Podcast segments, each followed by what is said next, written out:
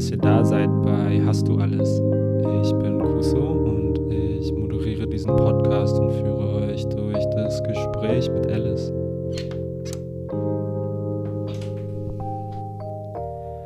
Als ich die Idee für die Folge hatte zu Öffentlichkeit und sozialen Bewegungen, kam es aus einem Ort der Selbstkritik. Die Idee war, sichtbar zu machen, dass laute Arbeit wie Podcastarbeit oder Vorträge halten und auf Podien sitzen nur ein Teil der Arbeit ist. Ich habe mich gefragt, wie das sich auf soziale Bewegungen auswirkt, wenn wir wenige Menschen haben, die sehr sichtbar sind. Für diese Folge habe ich mit Alice gesprochen. Alice Hasters ist geboren 1989 in Köln und Autorin. Sie lebt in Berlin und arbeitet unter anderem für den RBB und den Deutschlandfunk. Gemeinsam mit Maxi Hecke produziert sie den Podcast Feuer und Brot. 2019 erschien ihr erstes Buch, was weiße Menschen nicht über Rassismus hören wollen, aber wissen sollten. Hier von mir eine unbedingte Leseempfehlung für Menschen, die sich mit dem Thema im deutschen Kontext auseinandersetzen wollen. Wir beide haben darüber gesprochen, wo Energie reinfließt und wie viel es dann auch zurückgibt, wo sie vielleicht verpufft. Was macht es mit einer Bewegung, so wenig sichtbare Menschen in der breiten Wahrnehmung von Antirassismus zu haben? Und was haben die Leute, die sichtbar sind, für Rollen oder Aufgaben? Wir sprechen gemeinsam über Sichtbarkeit als Überwindung von Schmerz und vielleicht auch manchmal als falsches Versprechen dessen. Wir sprechen darüber, wie man Sichtbarkeit am besten nutzen kann, um Bewegungen weiterzubringen. Und wo es wichtig ist, noch hinzugucken, wo die Arbeit on the ground passiert. Wir sprechen darüber, dass kleine Räume, die nicht viel Aufmerksamkeit kriegen, wichtig sind, um Movements weiterzubringen. Und dass immer wieder, wenn immer wieder die gleichen Fragen gestellt werden, das Raum für die wichtigen Fragen nimmt. Mir ist bewusst, dass solche Gespräche, die eigene Kontexte kritisieren, immer ein bisschen ambivalent sind, weil wir nach außen natürlich nicht das Bild von unseren Kämpfen zeichnen wollen, die total zerstritten sind. Und das ist ja auch gar nicht der Fall.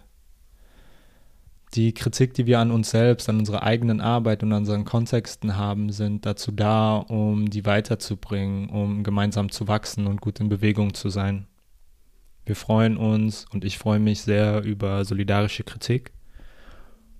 Bevor ich euch gleich virtuell zu dem Gespräch von Alice und mir auf der Fensterbank einlade, will ich euch bitten zu gucken, ob ihr gerade gut bei euch seid. Vielleicht macht ihr gerade was nebenbei, wenn ihr diesen Podcast hört. Vielleicht sitzt ihr oder liegt irgendwo, guckt vielleicht, ob ihr einen Anker braucht, wenn ihr die Folge hört. Anker bedeutet sowas wie darauf zu achten, ob ihr gut sitzt, steht oder liegt oder ob ihr gucken müsst, dass eure Atmung gerade stimmt, in der ersten Folge habe ich von einem Massagering erzählt, der mir hilft, in meinem Körper zu bleiben. Guckt, dass ihr gut bei euch seid und auf euch aufpasst, wenn ihr diese Folge hört. Holt euch ein Wasser oder einen Tee und viel Spaß bei der Folge.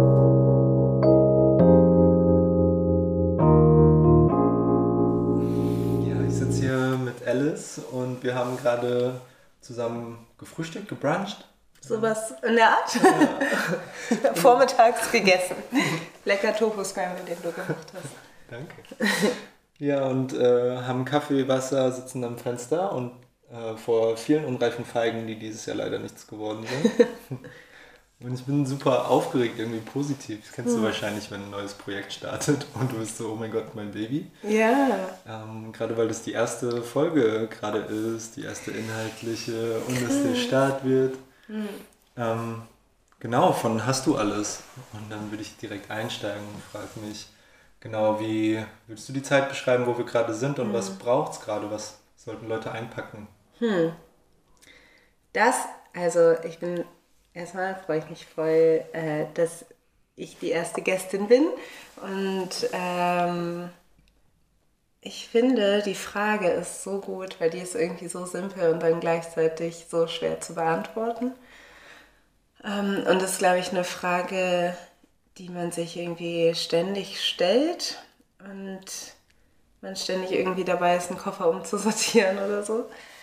Und gerade, glaube ich, ähm, gerade bin ich selber dabei irgendwie, ich bin glaube ich gerade bei so einer Art Inventur mhm. und zu gucken, genau, um zu gucken, so was habe ich, also wirklich diese Frage zu stellen, habe ich alles?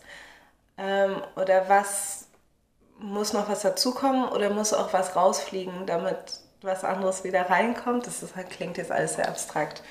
Aber um das jetzt irgendwie konkreter zu machen, habe ich das Gefühl gerade, das Gefühl, was mich gerade so ein bisschen beschleicht, ist, dass es auf der einen Seite was gut ist, ist, dass es viel Tatendrang gibt und das Schlechte ist oder das, was ich ein bisschen zu kritisieren hätte, ist, dass der, glaube ich, oft in Dinge fließt, die sehr energieraubend sind und irgendwie nicht und dann vielleicht ein bisschen unbefriedigend oder frustrierend für die alle Beteiligten.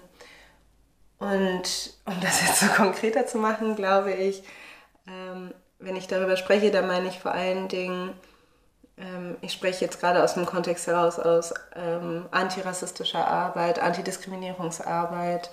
Ähm, ich habe das Gefühl, dass viele Leute sich gerade damit befassen, mit der Frage, in was für einer Gesellschaft wollen wir leben, wie, was müssen wir umsortieren, ähm, wie machen wir jetzt weiter, jetzt wo gerade irgendwie alles sehr chaotisch scheint und, und aus den Fugen geraten oder irgendwie, dass man merkt, es geht so nicht weiter.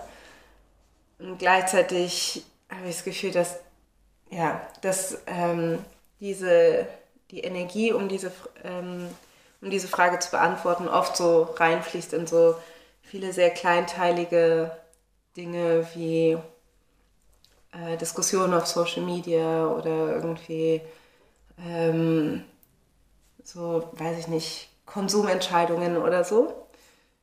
Und ich will nicht sagen, das ist alles vollkommen unwichtig, aber ich zweifle mehr und mehr daran, wie viel Impact diese kleinen Sachen haben. In der Gegenfrage, was für, wie viel Energie da reinfließt. Ja, ich hoffe, ich konnte mich da irgendwie erklärlich machen. also wir hatten auch ja schon volles, finde ich, schöne Gespräch beim Essen, mm. wo wir voll auf so Sachen eingegangen sind. Wann fließt eigentlich Energie in irgendwas, was vielleicht ein bisschen so verpufft? Mhm. Oder wo du halt so wenig davon zurückbekommst, wo die Frage ja auch ist, wenn du Energie irgendwo reingibst und nicht welche zurückbekommst, ist ja nicht so ein Wunder, warum so viele Menschen aussteigen müssen, regelmäßig so super lange Pausen machen müssen und mhm. sowas alles voll gut ist. Und gleichzeitig glaube ich, ich mir einen Arbeitsmodus wünschen würde oder miteinander in Bewegung zu sein, wo es halt möglich ist, durch Community und durch den gegenseitigen Austausch halt auch Kraft zu tanken. Ja. Und das ist so eine Sache, die mir super wichtig war in diesem Projekt zum Beispiel auch, zu sagen, okay, nee, wir haben jetzt gerade die Chance und das ist voll schön, dann essen wir erstmal mm. irgendwie zusammen und nehmen uns die Zeit dafür. Ja. Ähm, genau. Ich würde voll gerne in die Frage einsteigen, so was macht es mit Leuten oder was macht es auch mit einer Bewegung, so Leute zu haben, die so krass sichtbar sind. Mm. Und genau, es gibt, glaube ich, dann einen relativ kleinen Pool, zum Beispiel in Deutschland, wenn es um Rassismus geht, in den breiten Medien, in einer bei einem, vor einem Publikum, was so sehr, sehr viele Leute erreicht, ne? weg von so kleinen, mhm. voll coolen Podcasts, die du mhm. auch machst. Also ja. ist ja nicht mehr klein, aber trotzdem. Aber er ist trotzdem klein at heart, weil genau. immer noch ein Indie-Podcast. ist. Genau, und mhm. äh, dass da der Pool an Leuten, die dann immer wieder auftauchen, relativ klein ist. Und es mhm. gibt so genau Menschen, auf die sich so sehr viel Aufmerksamkeit konzentriert. Ja. Ja, was, also ist das gut für, oder was macht es mit einer Bewegung, die sich so für Antirassismus einsetzt und was macht es auch mit den Menschen selbst eigentlich? Ja. Ähm, ja, also als Person, die glaube ich eine von denen ist, die auf der sichtbaren Seite ist, ja, schaue ich da irgendwie wie bei fast allem ambivalent drauf. Ich glaube, es gehört immer zu einer Bewegung, dass Leute sich irgendwie rauskristallisieren, die irgendwie diesen Teil der Sichtbarkeit übernehmen. Und gleichzeitig ist es nicht mehr so wie früher, dass die Leute, also dass die Leute, die ein Movement anführen, also naja, es ist so ein bisschen komisch. Ich würde nämlich nicht das, ich bin zwar sichtbar, aber ich, ich habe nicht das Gefühl, dass ich jetzt hier irgendwas anleite oder irgendwie sage, ich bin jetzt irgendwie, deshalb bin ich auch immer eher zurückhaltend, wenn Leute mich als Aktivistin bezeichnen, weil ich nicht das Gefühl habe, dass meine Arbeit ich glaube, wenn ich mich als Aktivistin bezeichnen würde, dann würde ich denken, ich mache schlechte Arbeit, weil ich zum Beispiel eben nicht, weil ich nicht weiß, wie viele Leute ich tatsächlich aktiviere. So, ich denke halt nach und recherchiere und versuche Leuten was zu erklären. Das ist natürlich auch ein Teil der aktivistischen Arbeit, aber nicht, also ich bin jetzt nicht irgendwie, ich mache jetzt hier nicht einen auf Malcolm X oder Martin Luther King, dass ich denke, so hier, wir haben hier jetzt eine Aktion und wir machen das und ich bringe Leute zusammen und ich spreche auf Demos oder so. Mhm. Aber ich weiß, dass manche Leute mich so sehen, weil das deren Referenzraum ist, dass sie denken, ich, ich mache das und das erwarten sie dann auch von mir und sind natürlich dann auch vielleicht enttäuscht von mir, weil das ist halt nicht das, was ich mache. Also, ähm, ich glaube, dass man so ein bisschen schauen muss, die Leute, die sichtbar sind, sind natürlich die Leute, die irgendwie, also wozu sind sie sichtbar? Was wollen sie? Was ist deren Rolle eigentlich? Weil wir sind auch alle sehr unterschiedlich oder haben unterschiedliche Aufgaben oder haben sich unterschiedliche Methoden ausgesucht. Zum Beispiel eine Aminata Touré oder so ist auch sehr sichtbar, aber die macht was ganz anderes. Die macht Politik. Das ist nochmal eine ganz andere Anforderung. Eine, und ich würde mich eher als Autorin bezeichnen. Und dann gibt es Leute, die so ein bisschen ähm, dazwischen sind und irgendwie ein bisschen beides machen. Ich glaube, es ist eine Art Arbeitsteilung. Ich glaube, es braucht diese Leute, die irgendwie in der Öffentlichkeit verhandeln, die irgendwie diese, die quasi diese Stelle besetzen, bestimmte Themen in die breite Öffentlichkeit zu tragen ähm, aber es ist ganz wichtig, sich immer bewusst zu sein, dass das nicht alles ist. Es ist wirklich genauso nur ein Teil der gesamten Arbeit, wie alles andere auch. Und ich glaube, das, andere, das Ding ist aber, dass es halt ähm, ein sehr begehrter Teil der Arbeit ist.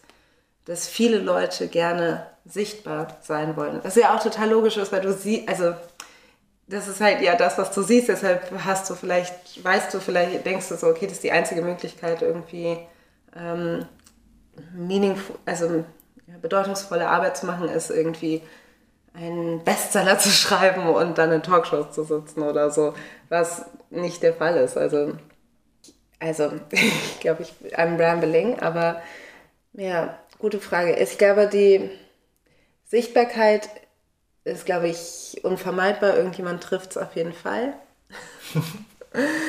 äh, aber ich glaube, es wird auch ein bisschen, ich glaube, es wird sehr überbewertet, dieser Teil. Der, ähm, es kommt vielleicht auch ein bisschen mit der Jobbeschreibung, die Überbewertung dieses, dieses Jobs, irgendwie eine sichtbare Person zu sein. Ähm, aber ja, ich würde irgendwie sagen, was ich lernen musste, ist auf jeden Fall zu sehen, dass da, dass man sehr bei sich bleiben muss, weil es einfach sehr viele Projektionen gibt, auf, die auf einen fallen, sehr viele Erwartungen, weil wir auch immer noch, weil ich, wir immer noch viel zu wenige sind, die sichtbar sind. Ich wünsche, es würde sich mehr verteilen. Ähm, und weil man irgendwie vieles gleichzeitig sein soll.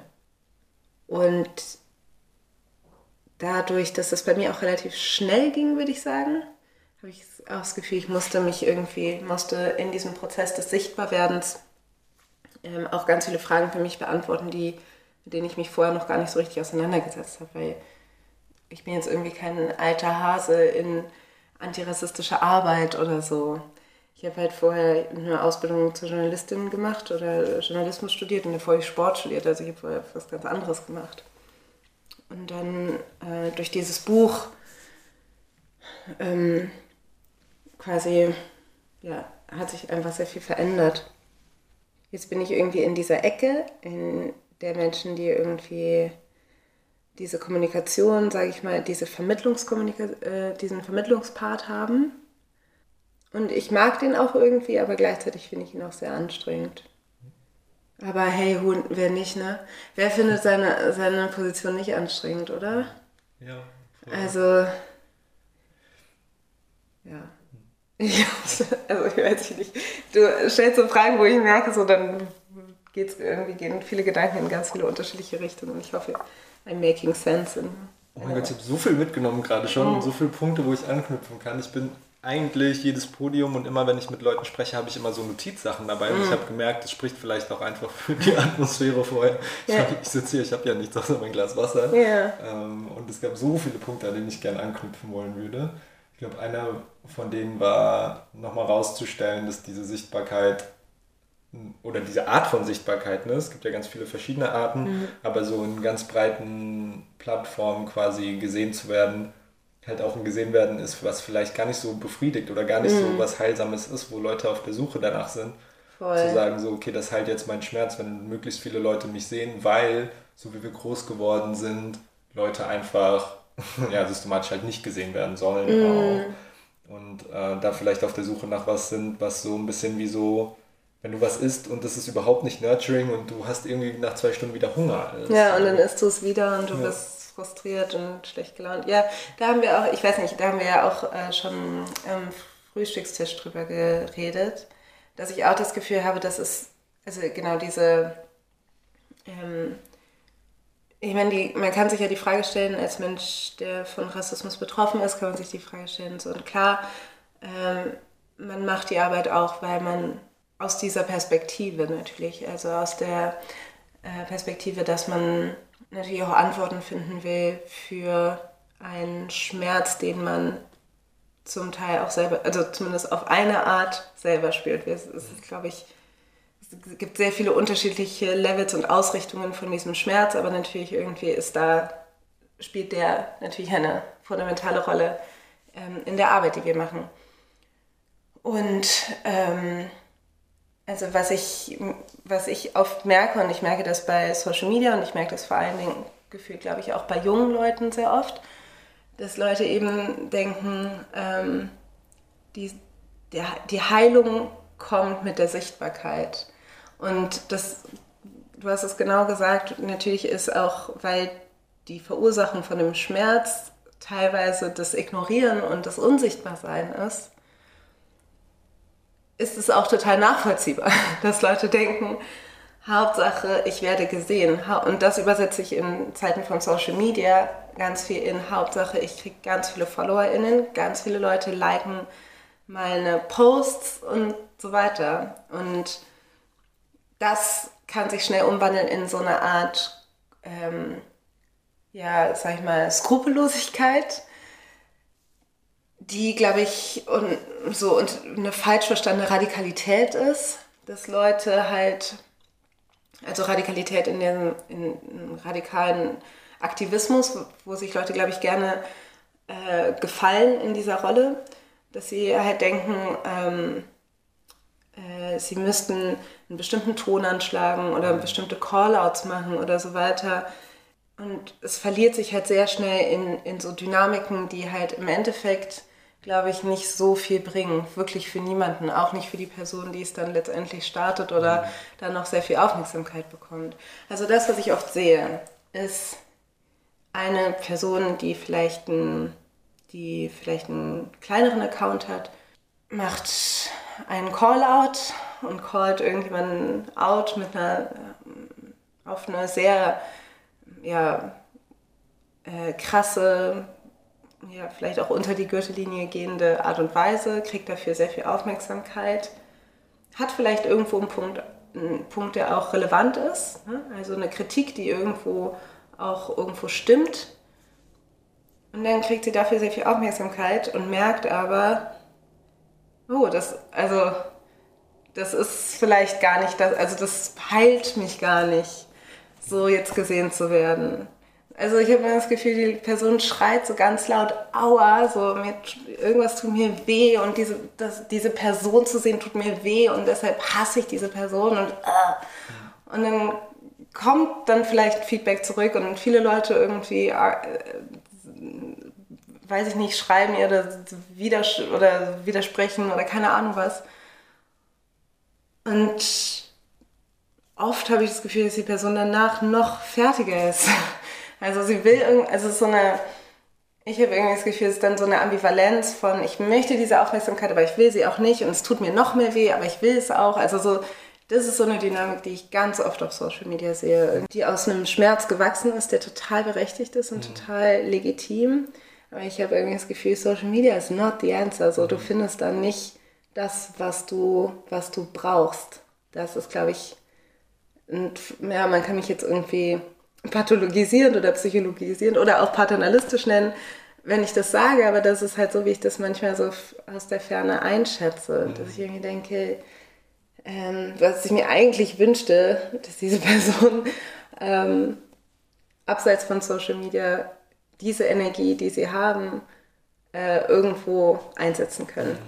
Mhm. Weil ich glaube, dass es besser wäre für sie. Aber ja, das ist einfach so meine Einschätzung mhm. manchmal.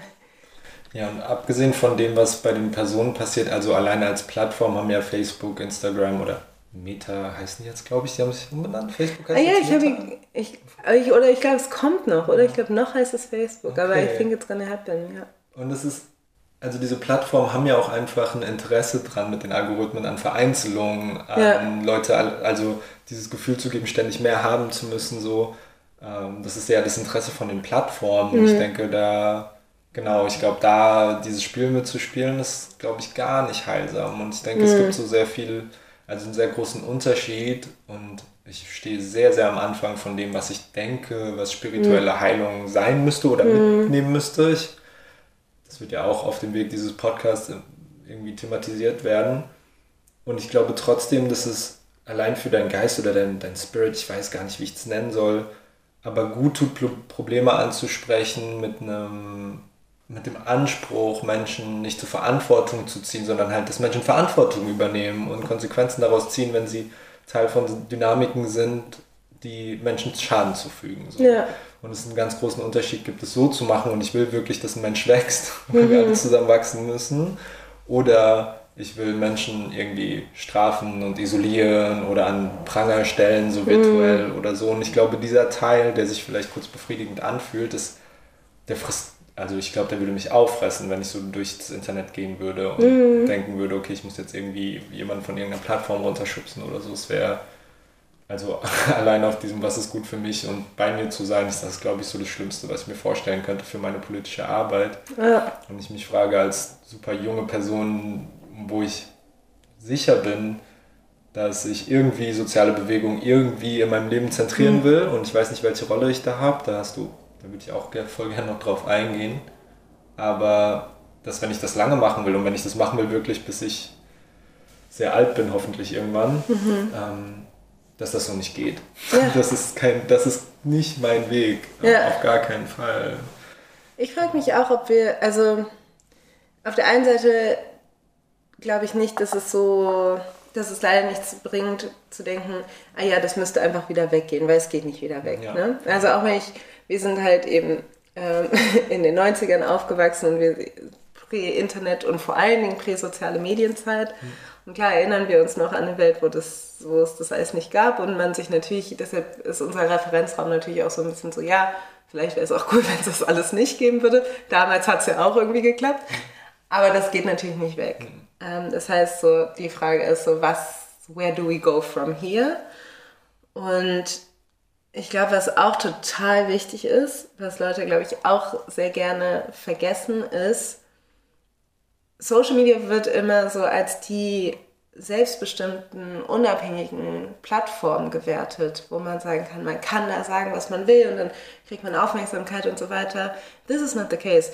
Das gehört Mark Zuckerberg. Mhm. So, das, und wenn Mark Zuckerberg keinen Bock mehr hat, auf antirassistische Sachen irgendwie eine Plattform zu geben, dann ist es morgen hört dir keiner mehr zu.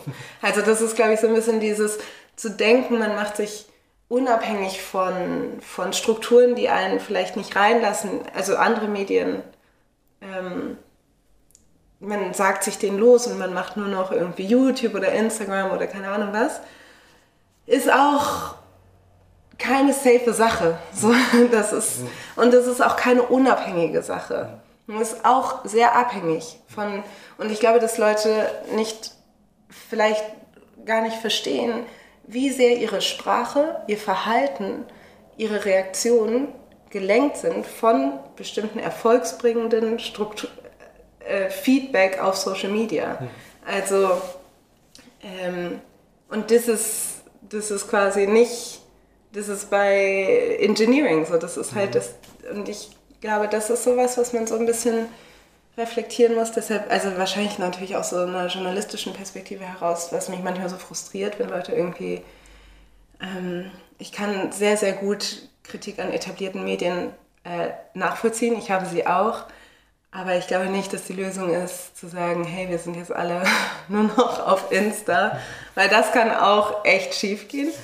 Ähm, und ich würde mir für alle Menschen wünschen, zu sagen, wenn morgen deine Social Media Accounts alle weg sind, wenn es morgen kein Social Media mehr geben würde, was hast du dann? So, wie sieht dein Leben dann aus?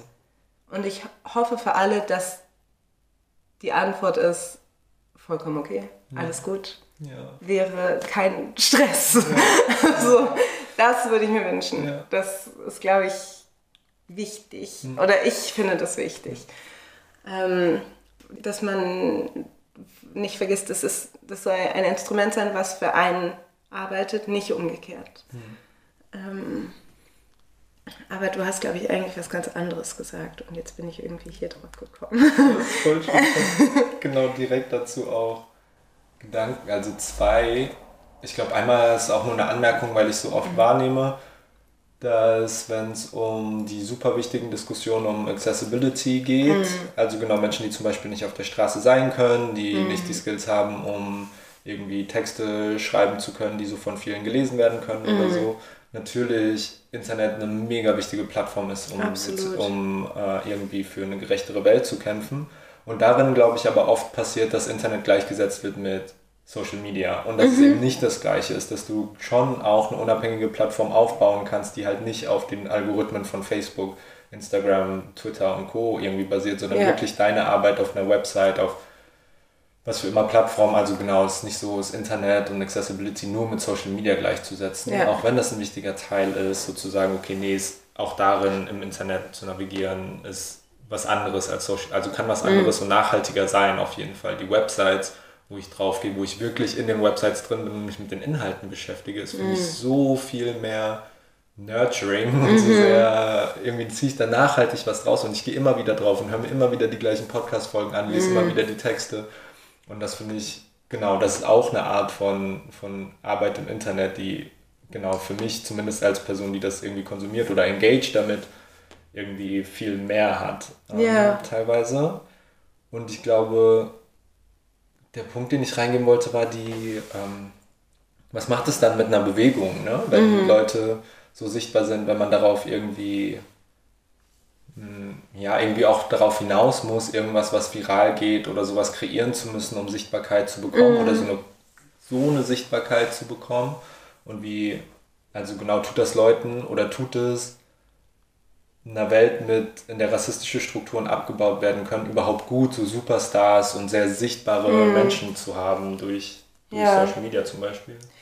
Ja, also es ist halt, also ich glaube letztendlich merkt man, das, was natürlich darunter liegt, was wir gerade besprechen und diese Dynamiken haben, natürlich kommt total was mit kapitalistischen Systemen zu tun, also mit, mit so ähm, Ressourcensicherung über Wettkampf und, ähm, und also das spielt ja alles irgendwie mit rein. Also deshalb ist die Struktur so, dass wir irgendwie immer noch Leute haben, wo wir denken, die sind oben und andere Leute, die sind unten. Also dass wir immer noch in diesen Hierarchien denken und sagen, sichtbar ist oben und nicht sichtbar ist unten. Anstatt zu sagen, sichtbar ist, weiß ich nicht. Also auf einer Ebene ist es einfach nur an unterschiedlichen, also ja, es ist halt irgendwie eher vorne und ich weiß nicht, aber es ist immer so hierarchisiert. So. Ähm, und ich glaube, dass das, das Problem ist, dass die Leute, die sichtbar sind, es gibt einfach unterschiedliche, also diese Sichtbarkeit trifft unterschiedliche Leute. Es kann sein, dass du mit super mit irgendwie einer Strategie da dran gehst und sagst, ich ähm, habe irgendwie meinen Koffer richtig gepackt. Ich habe, ich war, ich habe alles dabei. Meine Absicht ist jetzt sichtbar zu werden, damit ich genau, wenn ich an dem Punkt bin, irgendwie die Informationen auf die und die und die Art irgendwie äh, verbreiten kann und ich bin ready. So, ich weiß, was ich tue. Das sind, glaube ich, aber die wenigsten. Viele Leute wollen sichtbar sein, einfach weil sie sichtbar sein wollen und wollen. Es gibt auch so ein paar Leute, wo man denkt, so, sie reiten so diese linke Welle und werden dann irgendwie, wenn sie oben sind, sind so, oh, ich bin doch eigentlich voll die Kapitalistin und äh, mache jetzt einen doch auf FDP und keine Ahnung was. Also das ist natürlich jetzt irgendwie übertrieben, aber dass man, dass natürlich Leute irgendwie denken so, ja, ich möchte eigentlich, möchte ich rich and famous werden. Das ist eigentlich, und dann mache ich, ich versuche es mal mit Aktivismus. Das gibt es natürlich auch. Und auch da kann man sagen, heiligt der Zweck die Mittel oder nicht? Könnte man sich fragen, mussten Leute für sich beantworten. Ähm, und dann gibt es natürlich Leute, die irgendwie, weiß ich nicht, die haben vielleicht einmal irgendwie was getwittert oder irgendwie einen coolen Blogpost geschrieben, aber haben sich nicht so viele Gedanken gemacht, was dann passiert. Und dann kriegen sie aber super viel Aufmerksamkeit und dann müssen sie irgendwie mehr liefern, als sie eigentlich, also waren so, ja, eigentlich habe ich aber nur geschrieben, wie ich mich fühle äh, und, es, und sind dann in so einer Situation, wo sie irgendwie denken, okay, jetzt muss ich hier irgendwie liefern und habe mich irgendwie nicht so richtig vorbereitet. Ich würde sagen, ich bin so ein bisschen Mischung zwischen dem ersten und dem dritten. Also irgendwie habe ich das Gefühl, ja, ich habe schon, ich hatte ja ein Buch geschrieben und habe recherchiert und habe irgendwie äh, gecheckt, also ist jetzt nicht, ich bin nicht völlig clueless, aber ich habe mich auch nicht, ich war auch nicht super vorbereitet. Also ich war jetzt, ich hatte nicht das Gefühl, okay, jetzt kommen die Presseanfragen, I am ready. So, also ich hatte nicht diese, diesen Aktionismus in der Hinsicht, dass ich das Gefühl hatte, okay, let's go, sondern eher so, oh wow, das ist jetzt gerade ein bisschen viel, aber ich, I'm trying my best. So, so das war eher die Haltung. Also von daher glaube ich, es ist schwer, irgendwie die Sichtbaren so in eine, äh, in eine Kategorie zu packen. Ich glaube, ähm, und ich glaube, das ist halt aber das Problem, dass die alle aber auch gleich betrachtet werden und dass mhm. deren Ansprüche auch alle gleich sind. Und das nicht nur von einem breiteren Publikum, sondern vor allen Dingen von den Leuten, die eigentlich die Sichtbarkeit noch mehr in der Hand haben. Und das sind JournalistInnen. Also das sind ja auch Leute, zu denen ich mich eigentlich zähle. Also die Frage, da wo ich ein bisschen enttäuscht bin, ist, dass ich merke, dass Leute nicht, also JournalistInnen nicht gut genug unterscheiden können, wen sie für was fragen sollen mhm. oder wen sie für was Aufmerksamkeit geben wollen.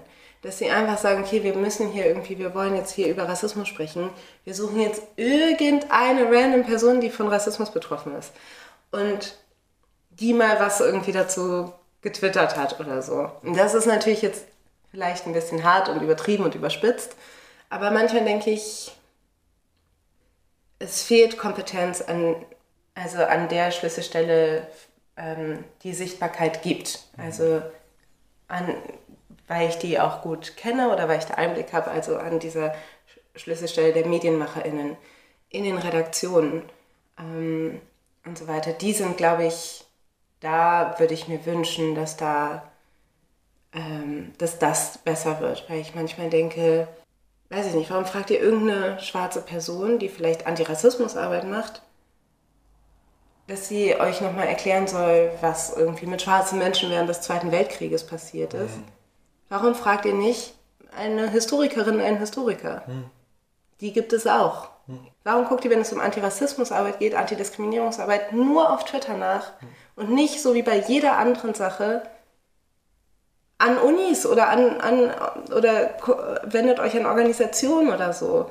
Oder weiß ich nicht, da sind so viele Leute die so kompetent sind, die sich seit Jahren damit auseinandersetzen, die einen, die auch älter sind vielleicht und einen Wissensschatz haben, der einfach schon einfach von alleine aus der Lebenserfahrung und der Zeitspanne, die sie diese Bewegung mit begleitet haben, schon höher ist. Mhm. Warum sehe ich die nicht? Mhm. Und das liegt vielleicht auch daran, dass sie irgendwie, dass diese Menschen vielleicht auch gar nicht so Bock haben, sichtbar zu werden, auch aus guten Gründen. Aber manchmal ärgert mich das sehr. Mhm dass ich irgendwie denke, also dass ich manchmal irgendwie das Gefühl habe, die Leute googeln, wer kann was zu Rassismus sagen? Und dann kommt da Alice Hastas. Und ich werde für jeden Scheiß angefragt. Warum sollte ich beantworten können oder auf eine gute Art und Weise beantworten können, wie irgendwie sich Rassismus in der Dermatologie äußert, in, bei so hautmedizinischen Fragen? Ja. Ich kann sagen, ja, da gibt es ein Problem. Das können aber auch viele Leute sagen. Fragt eine Hautärztin oder einen Hautarzt. So fragt die Leute, bitte. What is going on? Ich verstehe manchmal nicht. Also das, also da muss ich sagen, die Verantwortung, ähm, also um auf deine Frage zurückzukommen, ähm, was macht das mit Bewegungen? Ähm, ist, glaube ich, was ich gelernt habe, ist, als Person, die quasi Sichtbarkeit bekommt, du musst quasi eine doppelte Arbeit machen. Du musst halt, weil ich bin ja dann die Person, die quasi die Fragen ableh Anfragen ablehnen kann und sagen, nee, frag mal lieber die und die Person. Aber dann muss ich ja wissen, wen sie fragen. Also ich muss die Leute dann kennen. Das heißt, ich mache halbe Recherche für die Person, die mich angefragt hat. Google, guck irgendwie, versuche in irgendwelchen Verteilern zu fragen, frag irgendwelche KollegInnen und sag irgendwie, ja, wisst ihr jemanden, der das und das beantworten könnte? Mhm. Ähm, aber dass, dass das quasi noch eine zweite Aufgabe ist, die einem zuteil kommt, also so die Distribution. Mhm und dass das, glaube ich, wichtig ist für Leute, die ähm, Sichtbarkeit und Aufmerksamkeit haben.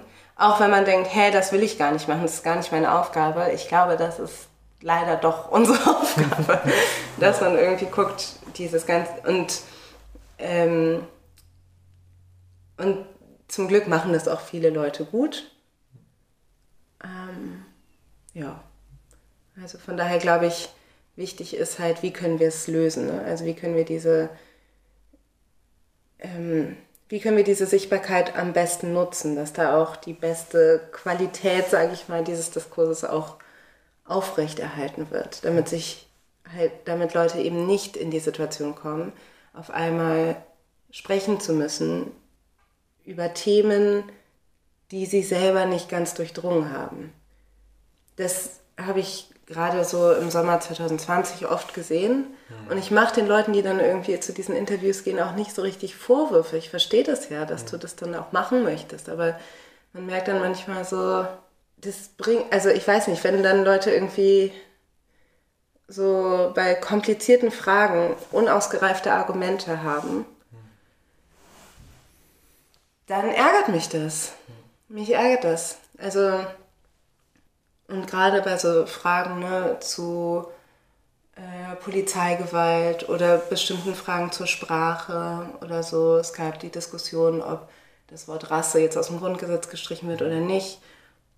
Und es sind Fragen, die man natürlich haltungsmäßig mit Ja oder Nein beantworten können, aber warum, das Warum, das ist wahrscheinlich im besten Fall nuanciert und kompliziert und das musst du irgendwie vermitteln können. Und das konnten halt viele Leute nicht. Mhm. Das kann auch irgendwie schaden. Also Aufmerksamkeit um jeden Preis, glaube ich, ist nicht die richtige Strategie. Mhm. Ja, das ist, glaube ich, mein Gefühl. äh, so viel da drin. ich habe so von außen das Gefühl, was heißt von außen? Also genau, irgendwie bin ich nicht außen, aber irgendwie schaffe ich es ganz gut, mich aus so krass öffentlichen Sachen rauszuziehen. Und ich habe so von diesem Blick, also von so von außen quasi das Gefühl, dass Leute irgendwie gezwungen sind und irgendwie das bestimmt aber auch was hat, eine Marke aufzubauen. Also mm. es funktioniert dann so, ne, wenn klar, Journalistinnen können, also kein Mensch kann halt alles zu allen Themen wissen. So, mm. no way. Und dann googelst du halt und dann sind natürlich die ersten Leute, die du findest, Leute, die ihre Sache so gut aufbauen konnten oder aufgebaut wurden von anderen, dass das irgendwie eher so eine Dynamik hat von, mhm. von Marken und Produkte verkaufen und so. Und Beispiel Polizeigewalt, also wenn ich an Organisationen denke, die wirklich die Arbeit so on the ground machen, die so mhm. Copwatch-Gruppen, die einfach mhm. mit den Betroffenen je, seit Jahren, jeden Tag Gerichtsverhandlungen, Rechtsberatung, Monitoring, also wirklich mega krasse Arbeit, alles selbst organisiert und also wie krass machst du dich zur Zielscheibe, wenn mm. du in mm. Deutschland sagst, so langfristig muss die Polizei abgeschafft werden. Mm. So ist es einfach richtig krass und sehe die Leute nie quasi aus seinen eigenen Veranstaltungen sprechen. Mm. Und da, da bin ich so, okay, da müssen aber Menschen hingucken. Das, yeah. ist, das ist die Arbeit, die es gerade braucht. Und da bin ich so mega froh immer von Vanessa Thompson, eine Person, oh mm. Gott, kann ich für immer zuhören. So. Mm. aber die sieht man auch viel zu wenig. Ja. Also auf, die ist dann in Veranstaltungen und hält geile Keynotes und keine ja. Ahnung was. Aber Und vielleicht ist es auch, ich weiß es nicht, ne, weil ich nicht mit ihr darüber gesprochen habe, aber ich denke so, warum bist du nicht in den Talkshows? Naja, aber vielleicht will sie es auch nicht. Ich verstehe das, das würde ich auch verstehen. Ja, und ich genau habe sie schon auch in zwei Talkshows gesehen und ich glaube mhm. genau, also jetzt ein Mensch von vielen einfach, aber wo ich, das sind die Talkshows und das sind die, äh, die Podcast-Beiträge und so, auch wenn das relativ kurze immer waren, die ich mir immer und immer wieder mhm. angehört habe, auch so lange bis ich gemeint habe, alles darin mitzunehmen oder zu allem was verknüpft zu haben, um halt mhm. wirklich auch zu, also zu lernen und nicht zu mhm. konsumieren, sondern wirklich aktiv mit mich mit Inhalten auseinanderzusetzen und dann auch gemerkt habe über die Jahre zum Beispiel, wie das so eine Sache, die ich gar nicht verstanden habe und dann viel Auseinandersetzung, viel lesen, viel mit Menschen sprechen und mm. dann mhm. in einem Jahr wieder zu dem gleichen Talk zurückkommen und merke, mm. oh, okay, ich bin viel weiter in dem wirklich zu durchdringen, was Menschen da irgendwie sagen. Mhm. Ähm, und sowas wünsche ich mir viel mehr. Ja, ja. so sehr, sehr tiefe Arbeit. Mhm. Ja. Und da, das ist, glaube ich, auch eine Arbeitsteilung. Ich glaube, es ist so diese, wir sind einfach, sage ich mal, gesamtgesellschaftlich leider nicht, würde ich einschätzen, noch nicht so weit, dass diese tieferen Diskurse viel Aufmerksamkeit bekommen werden, weil viele Leute es einfach immer noch nicht verstehen. Also deshalb ist der breite Diskurs um Rassismus immer noch relativ bei den Basics. Also Leute fragen immer noch, ähm, die Fra also so die Basic-Fragen, die ist, warum ist, wo kommst du her, eine blöde Frage oder so. Und das ist auch, weißt du, ich, ich muss sagen, ich habe da irgendwie eine Geduld oder finde das auch okay, das irgendwie, weiß ich nicht, 350.000 Mal zu beantworten, weil ich immer noch sehe, dass das vielleicht sinnvoll ist, weil ich immer noch irgendwie das Gefühl habe, da gibt es immer noch Leute, die sich gerade heute das erste Mal damit beschäftigen und das ist irgendwie, dann erkläre ich es denen gerne nochmal. Aber für mich, für meinen, für die Fragen, die ich habe, also so ähm, zum Beispiel, ich würde gerne darüber reden von ab wann ist quasi abolish, ab wann ist Reform, also wo ist die Grenze zwischen Reform und Abolishment zum mhm. Beispiel? Also wie sieht eigentlich Abolishment in der Praxis aus? Ist das nicht dann, weil für mich meine eine Frage, mit der ich mich zum Beispiel beschäftige, ist so, ist Abolishment in der, äh, in der Umsetzung, sieht es nicht irgendwie dann genauso aus wie Reform oft, weil es irgendwie, also so kann Reform Abolishment auf mit einer längeren Zeitspanne sein oder so. Mhm. Oder dass ich das stört, dass diese zwei Fronten sich so gegenseitig oft bekriegen, mhm. wenn die eigentlich, wenn ich glaube, da könnten man besser Allianzen schaffen. Mhm. So. Mhm. Aber das ist so eine gefühlt nerdy Frage, die quasi in der Öffentlichkeit noch überhaupt nicht diskutiert werden mhm. kann. Oder eben die Frage nach Identitäten, ähm, braucht es neue Sprache, also so inwiefern ähm, so die Frage von wer ist was sozusagen, die oft sehr emotional und sehr triggernd ist für viele Leute, ich aber voll interessant finde. Mhm. Und ich mhm. denke, ich suche irgendwie ich glaube, das ist auch, wichtig, das ist auch eine wichtige Frage und ähm, ich hätte gerne mehr Räume, wo man das diskutieren kann. Ähm, aber das bedeutet halt, dass Leute eine, schon eine gewisse Auseinandersetzung haben, auch schon eine gewisse emotionale Auseinandersetzung mit dem Thema durchgemacht haben, mhm. weil es sonst mega triggernd sein kann, wenn ich die ganze Zeit deine eigene Identität in Frage stelle, einfach nur auf einer theoretischen Ebene sage, ist es so oder ist das doch so oder bist du, sind wir schon das oder sind wir das oder gehören wir überhaupt zu, also so. Mhm. Aber das sind, ich finde, das sind spannende Fragen.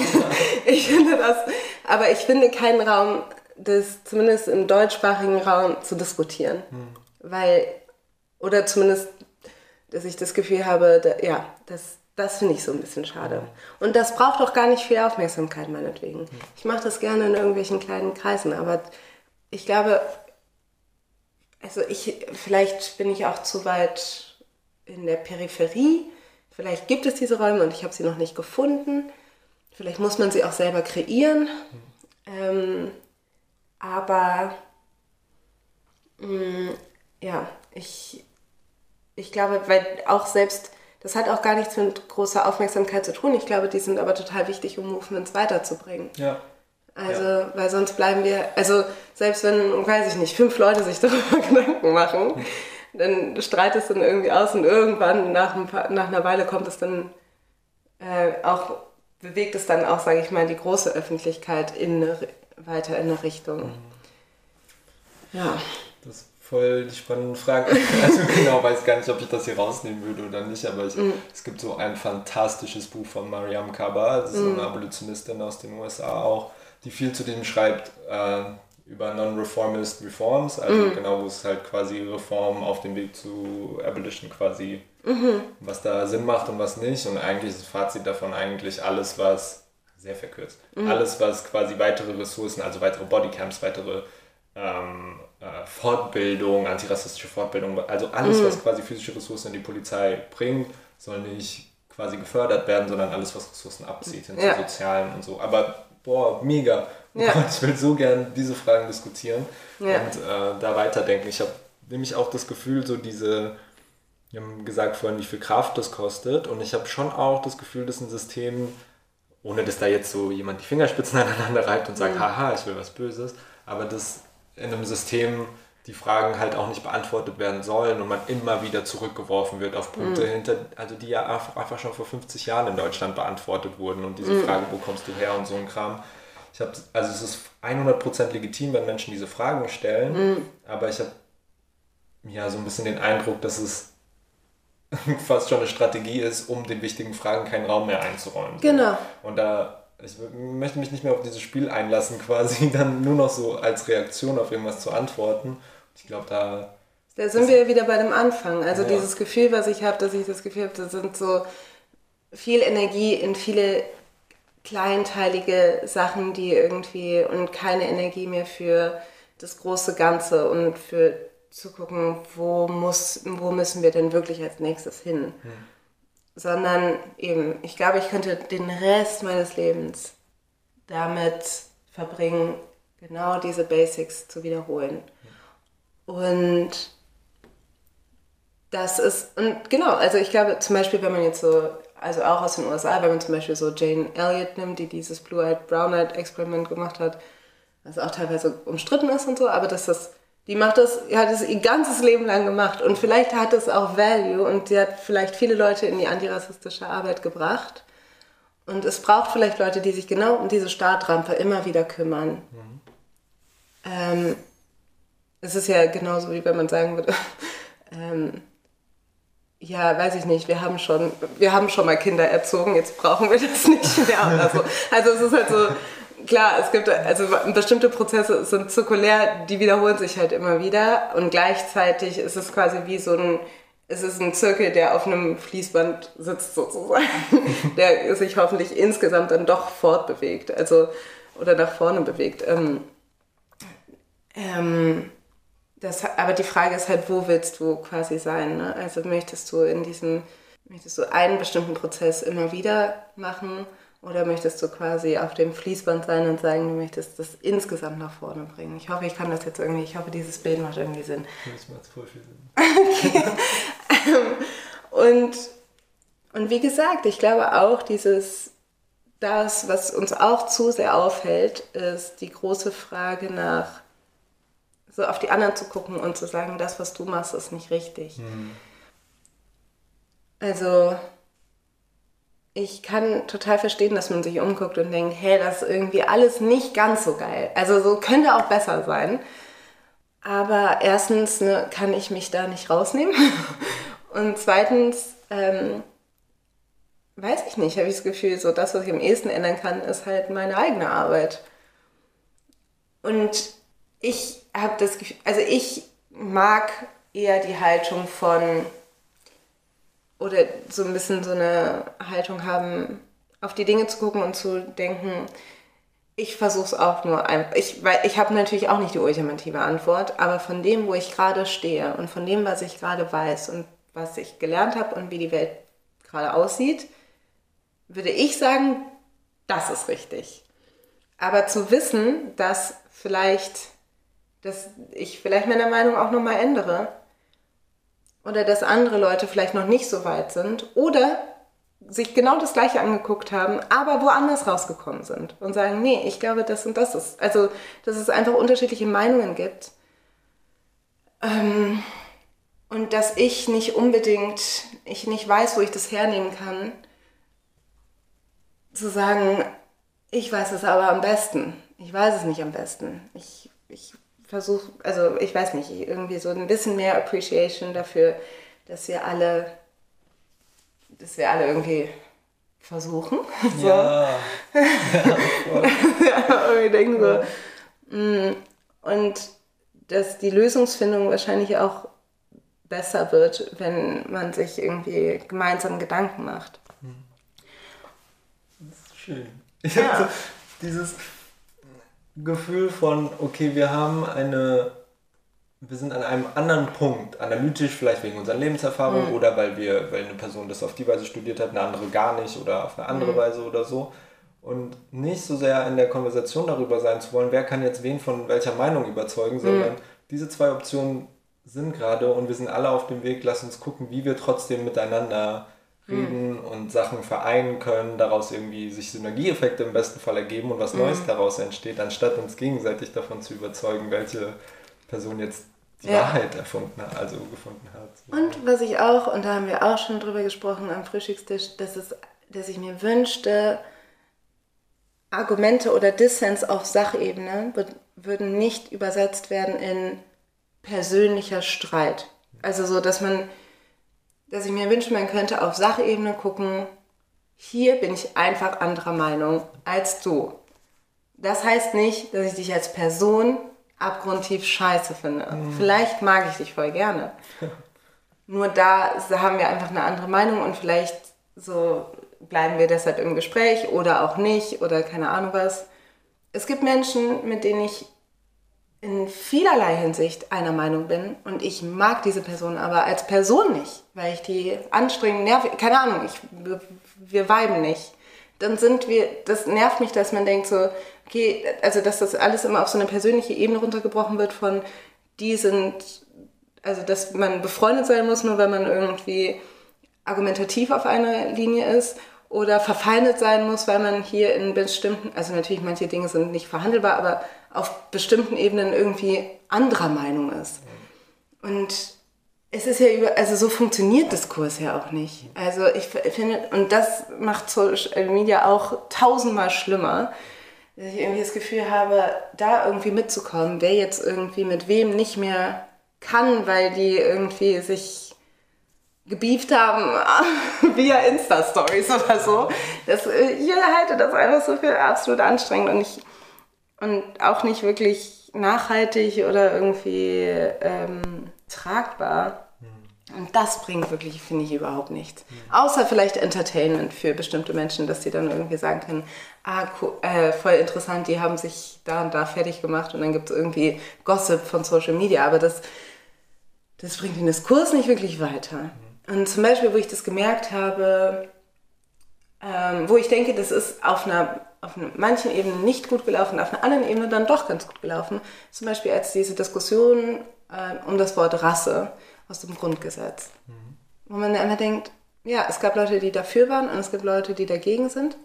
So.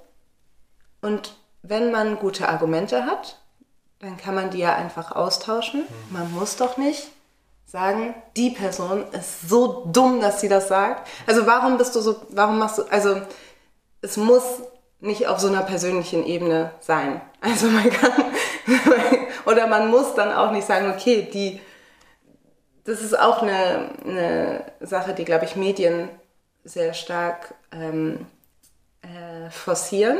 Also das hat man ja zum Beispiel woanders bei Corona, ähm, bei den VirologInnen auch gesehen, dass die immer gegeneinander gepittet werden, nur wenn die unterschiedliche Auffassungen sind.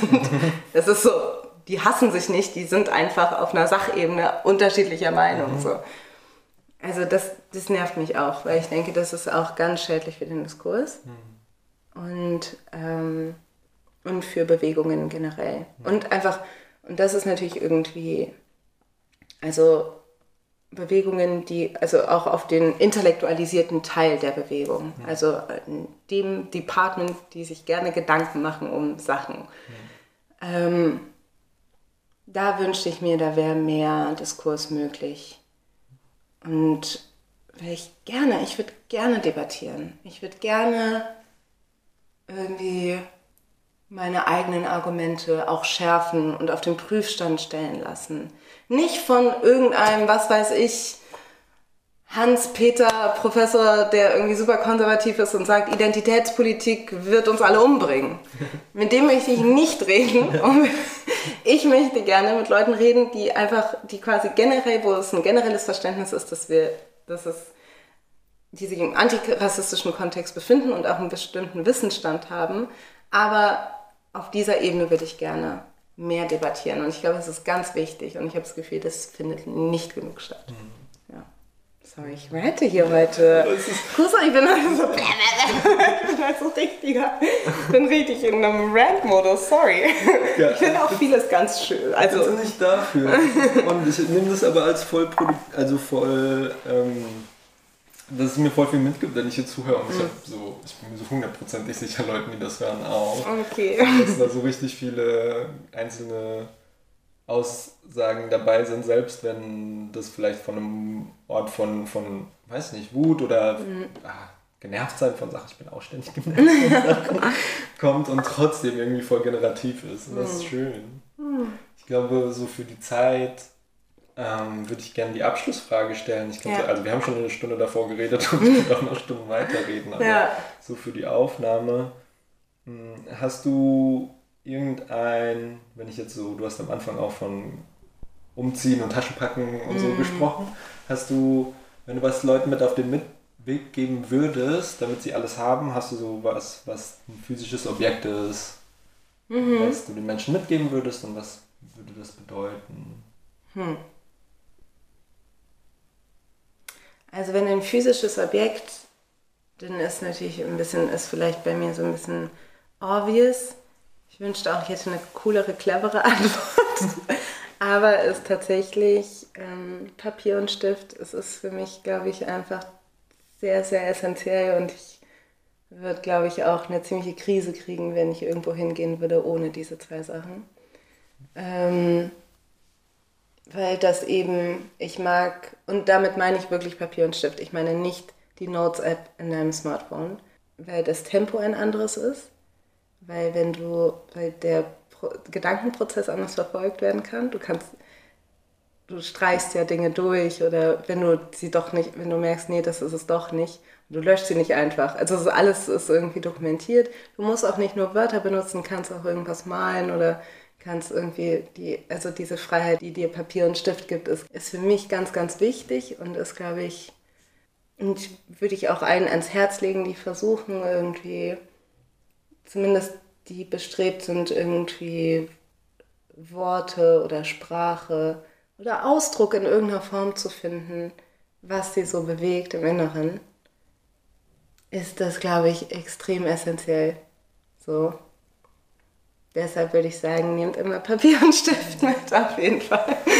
Voll schön, danke. Die Erklärung war so, warum schreibe ich, ich weiß nicht, wann ich das letzte Mal was auf Papier und Stift geschrieben habe, außer mhm. quasi Notizen auf einer Konferenz und das mhm. nehme ich mir jetzt schon voll konkret auch mit. Ja. Vielen, vielen Dank. Ich fand es richtig, richtig schön.